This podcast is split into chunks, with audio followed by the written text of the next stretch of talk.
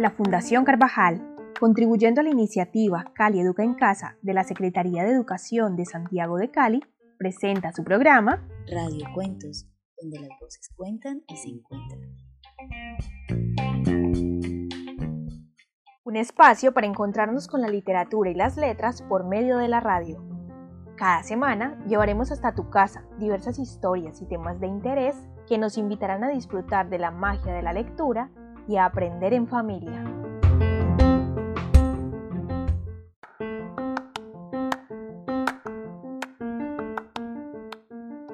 Un gran saludo para todos y bienvenidos a este nuevo programa de Radio Cuentos. Soy Alexandra Hernández y hoy, junto a Marcela Rojas, Rosa Coesput y Dayana Ramírez, queremos invitarlos a conversar sobre literatura. Y para hacerlo, hoy estaremos hablando del plan lector, un tema que de pronto será desconocido para algunos de ustedes, pero que es un elemento fundamental en la formación lectora y literaria de los más pequeños de nuestra familia. Así es, Alexandra. En este programa estaremos conociendo un poco más sobre el plan lector con todo el equipo de bibliotecarios. Estaremos compartiendo algunas recomendaciones y orientaciones para enriquecer y acompañar las experiencias lectoras de nuestros niños y niñas desde la escuela y la casa, con su familia. Bueno, no quisiera iniciar con este tema sin antes preguntarles qué creen ustedes que es un plan lector. ¿A qué les suena? ¿Lo conocen o lo han escuchado? En tu caso, Marcela, ¿tú sabes lo que es un plan lector o estás familiarizada con él? Claro que sí, Alexa. Bueno, les cuento. De acuerdo a la experiencia que he tenido pues con mi Luismi, en su colegio el plan lector es la posibilidad de que los niños y las niñas puedan leer de manera placentera ciertos textos, pero también pues proponen ciertas actividades, ¿no? Como para saber eh, la comprensión, eh, actividades también de mm, escritura creativa, de cambios de finales, digamos que eh, así lo manejan allí en la institución, leen entre dos a tres textos por año lectivo, ¿no? Bueno, Marcela, eso que nos comentas tiene que ver mucho con lo que es en la práctica el plan lector. Quisiera precisar que el plan lector es ante todo una estrategia para promover la lectura. Sin embargo, es un elemento muy diverso en las diferentes instituciones educativas de nuestra ciudad. Es un producto del trabajo en equipo de los profesores de las áreas de español y literatura en las instituciones, quienes elaboran una selección muy cuidada de libros y recursos con la intención principal de promover el acercamiento al disfrute de la lectura. Algo muy importante es que este plan lector se adapta a los diferentes niveles lectores de los estudiantes, se adapta a los grados, pero sobre todo se orienta de acuerdo al modelo pedagógico y el enfoque que tenga la institución educativa. Podríamos decir que es un grupo de estrategias creativas para animar a la lectura y promover el hábito lector.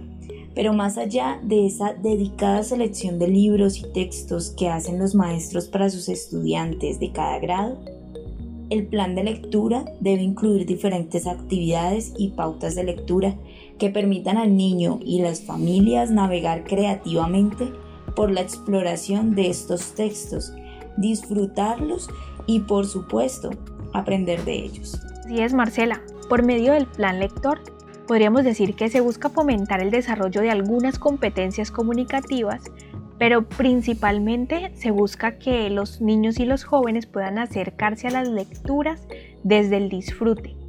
Y esto se logra fortaleciendo ese vínculo que hay entre la escuela y la familia y que ellas trabajen conjuntamente para la formación de jóvenes lectores y escritores.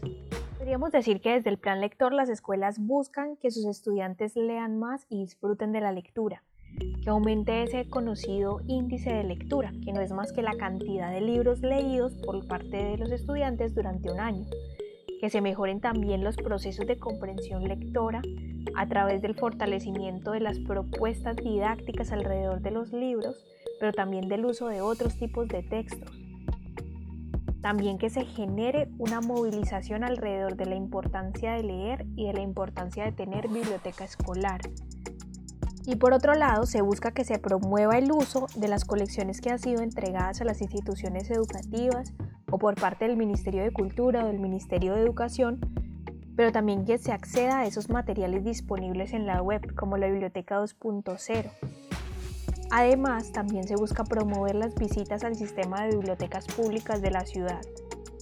Ya que mencionas esas colecciones, aquí es importantísimo contarles a nuestros oyentes que en Colombia, desde el Ministerio de Cultura y el Ministerio de Educación Nacional, se proponen direccionar algunas estrategias para aportar al plan lector de las instituciones educativas oficiales, a partir del Plan Nacional de Lectura y Escritura, como por ejemplo, Leer es mi cuento, o la estrategia que se llama Maratones de Lectura. Estas buscan convertir la lectura en un ejercicio cotidiano de placer desde la escuela y las bibliotecas. Otras colecciones que son muy interesantes y que vale la pena explorarlas es por ejemplo Ríos de Letras, Colección Semilla y eh, Territorios Narrados que es bellísima sobre toda la literatura indígena, toda la cosmovisión indígena. Estas colecciones han sido creadas para motivar a los maestros a leer con sus estudiantes en el aula, pero también a que nos demos cuenta de la diversidad, tanto de lenguas que tiene Colombia, como también obviamente de ambientes, de riqueza cultural. En estas colecciones los maestros pueden sacarle jugo a toda esa diversidad que tenemos aquí.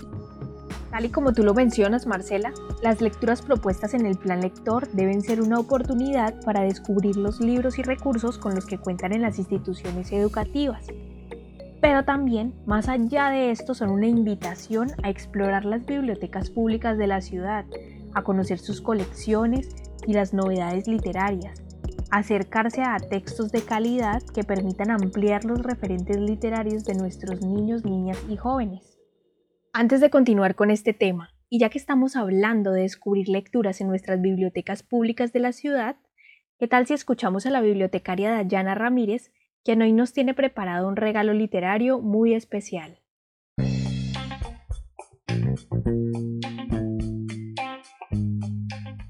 Los oídos se abren y la mente despierta. Lecturas a viva voz.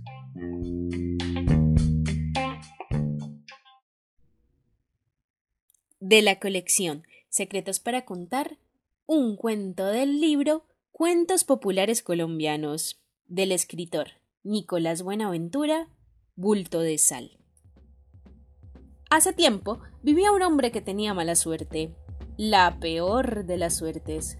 Tenía tan mala suerte que en los pocos días de verano, cuando salía de su casa, una nube venía a situarse sobre su cabeza y se ponía a llover, solo para él todos sus conocidos, porque amigos no tenía, tal era su suerte, lo llamaban bulto de sal, lo que con el uso se había convertido en su nombre. Bulto de sal, a fuerza de desgracias y sinsabores, comenzó a preguntarse por las raíces de su infortunio, y se le ocurrió que la culpable de todo era su madre.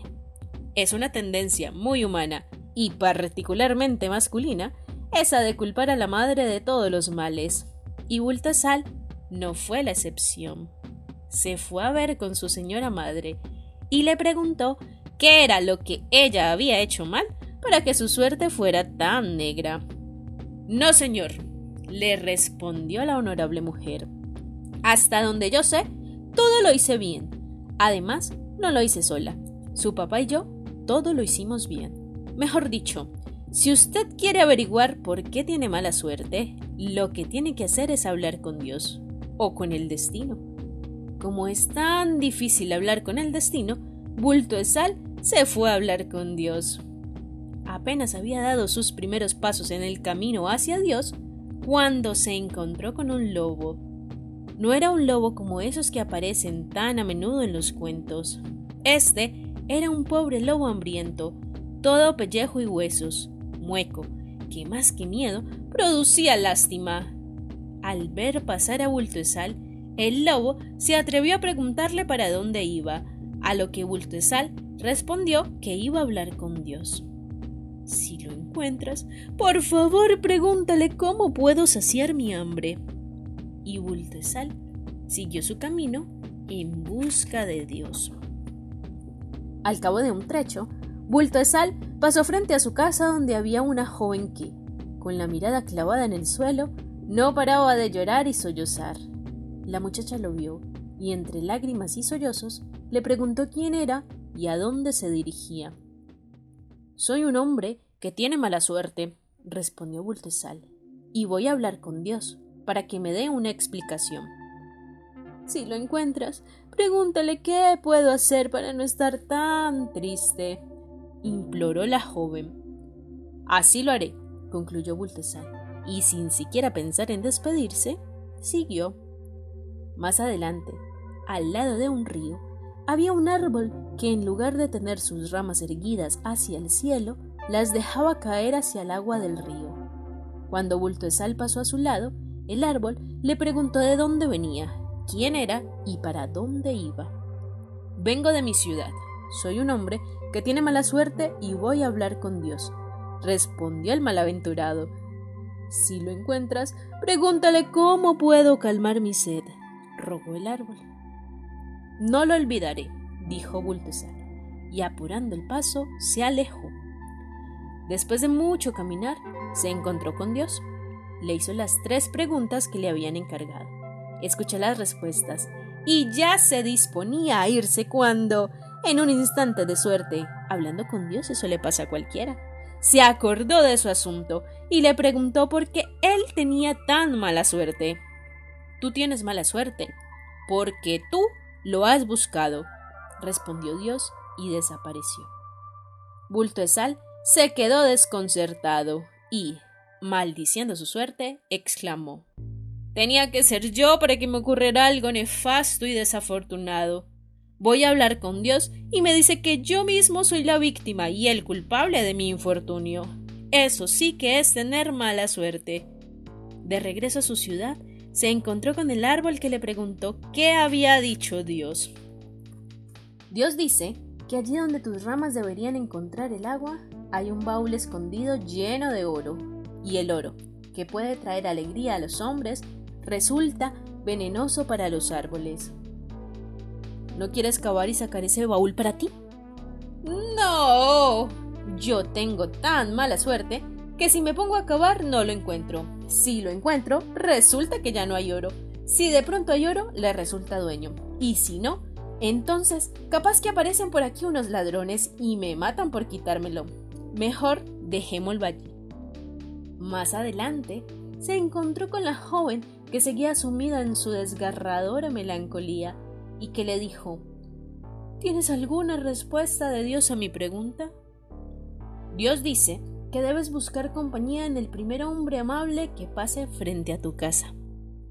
La joven miró a Bultosal y con una hermosa sonrisa en sus labios le preguntó si estaría dispuesto a acompañarla. Ni que estuviera loco, respondió Bultosal. Si me quedo contigo, con la suerte que tengo, de pronto me enamoro y luego tú te aburres de mí y me abandonas. O te enamoras de otro hombre y me engañas. O te mueres primero que yo y me dejas solo. Es mejor que dejemos las cosas como están. Siguió su camino y se encontró con el lobo aquel, que al verlo le preguntó qué había dicho Dios. Dios dice que debes comerte al primer tonto que pase. Sí, justamente eso.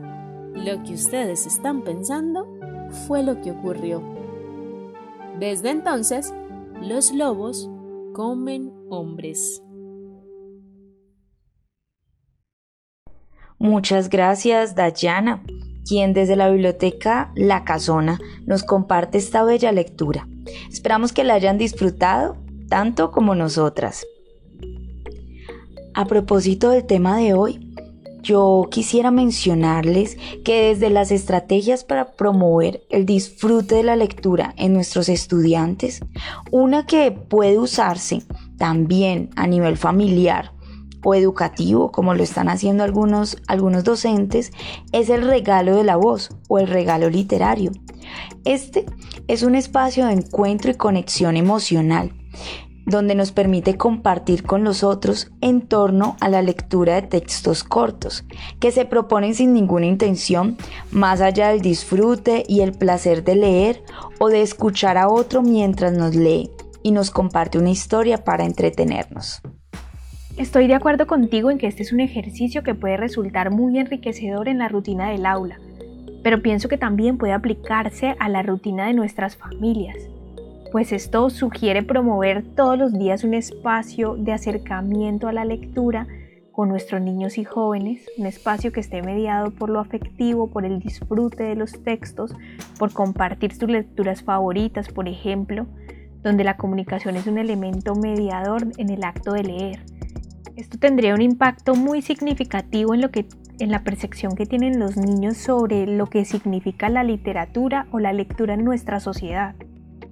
Alexandra, por otro lado, me parece importante destacar que ya desde el plan lector se busca formar lectores que disfruten de la lectura. Esto es importante, ya que el estudiante se puede acercar a la gran variedad de textos propuestos por su profesor o por sus padres de una manera autónoma, que se le permita al niño leer de acuerdo a sus intereses y gustos, que tenga la libertad de escoger lo que le gusta, sus lecturas. Esto sin duda va a favorecer su comprensión y autonomía como lector. Y con estas recomendaciones para trabajar con la lectura, a lo que nos referimos es esas acciones que el niño puede hacer para darle a conocer a otros, a sus pares, a sus familiares, qué fue lo que él leyó y qué fue lo que le gustó, lo que más le impactó de esa lectura. Entonces aquí, por ejemplo, podríamos proponer que el niño haga una reseña tipo una publicación donde él cuente qué leyó, qué fue lo que más le impactó, quién es el autor de eso que leyó, dónde se desarrolla esa obra, por ejemplo. Y esto lo puede hacer por medio de redes sociales, en una publicación que sus padres le ayuden a hacer, por medio de las aplicaciones como Goodreads que permite hacer como esas recomendaciones de lecturas pero también podría ser un video corto donde le cuente a otros compañeros esa lectura que hizo, cómo lo tocó esa lectura, pero también por qué les recomienda leer ese libro. Teniendo en cuenta todo lo que hemos mencionado hasta el momento, que ha sido con la intención de aportar al fortalecimiento de los planes de lectura de nuestros niños y niñas, los invitamos a considerar que el plan de lectura debería tener algunas de estas características. Vamos a escucharlas. En primer lugar, este plan lector debería ser flexible. Flexible en dos sentidos. Por un lado, en que los estudiantes puedan escoger los libros y las lecturas de acuerdo con sus intereses. Y por otro lado, en que se considere que el material bibliográfico que se incluye en este plan lector no sean solamente libros, sino dar lugar también a las revistas, a los fanzines, a los cómics, a los blogs, a los libros electrónicos y hasta los audiolibros, que son soportes de conocimiento y saberes culturales muy importantes también, y que articularlos a ese plan lector fortalece la motivación de los estudiantes por descubrir nuevas lecturas, pero también hay que tener en cuenta que estos formatos variados son más compatibles con lo que los jóvenes y los niños consumen actualmente debe ser articulador. Se puede trabajar desde distintas áreas del currículo y desde los proyectos transversales a toda la institución y permiten articular a la familia, la comunidad y la escuela en la formación de lectores. En tercer lugar, este plan lector debería ser también democrático. Y esto quiere decir que cada institución educativa estaría en la libertad de proponer los libros y esas recomendaciones de lectura de acuerdo a su enfoque, a su proyecto pedagógico, a las necesidades de su comunidad, pero también a sus intereses. Y esto es un punto muy importante. En la selección de ese material bibliográfico que los chicos tienen como propuesta de lectura, se debe asegurar que los contenidos traten de temas de interés para ellos, que sean cercanos a su realidad, que les permitan dialogar desde sus propios conocimientos con el contenido que encuentran en estos libros. Esta es también una oportunidad para identificar cuáles son los temas que apasionan a tus estudiantes o a los niños de tu familia, qué autores han descubierto ellos por su cuenta, qué referencias tienen y qué información escrita es la que están consumiendo. También debe ser progresivo, considerar los diferentes niveles de lectura de los estudiantes y proponer lecturas acordes a cada etapa.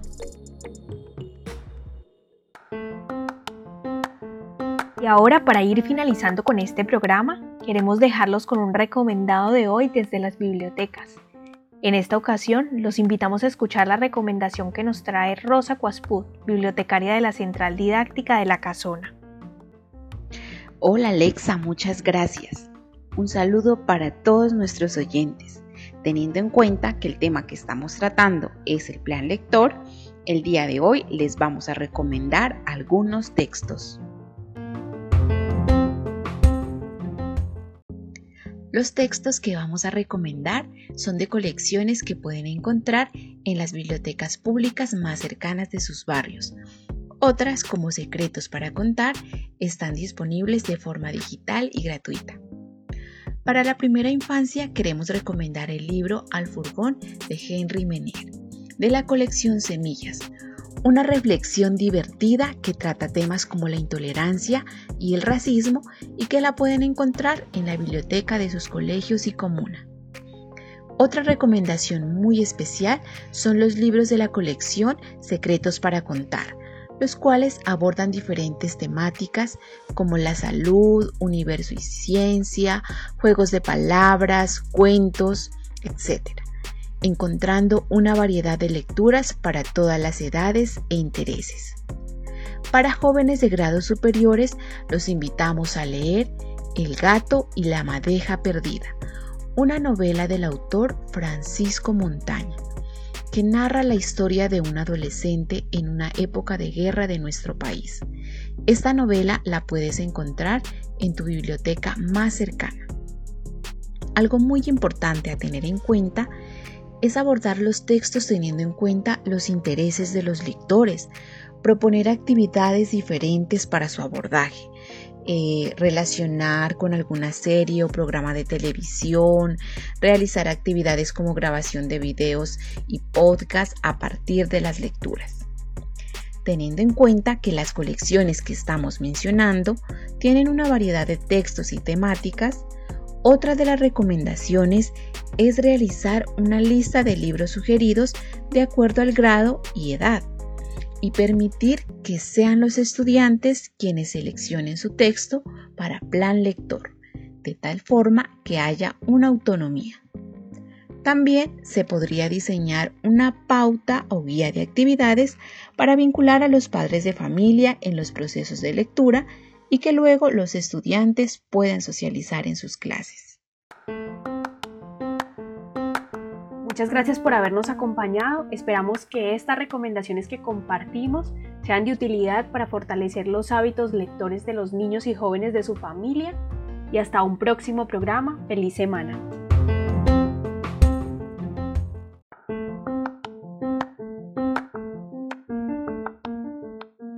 Y si quieres que te compartamos la grabación del programa del día de hoy, o eres docente y requieres la guía de actividades, no dudes en escribirnos a nuestra línea de WhatsApp 300 712 1742 o síguenos en las fanpages de las bibliotecas públicas centrales didácticas como arroba bibliopoblado, arroba bibliocasona o arroba bibliovallado.